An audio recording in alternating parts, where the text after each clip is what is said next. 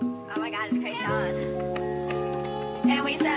Gucci, Gucci, Louis, Louis, El bikini fue nombrado así por la isla Bikini Atoll, donde se probaban bombas en la Segunda Guerra Mundial.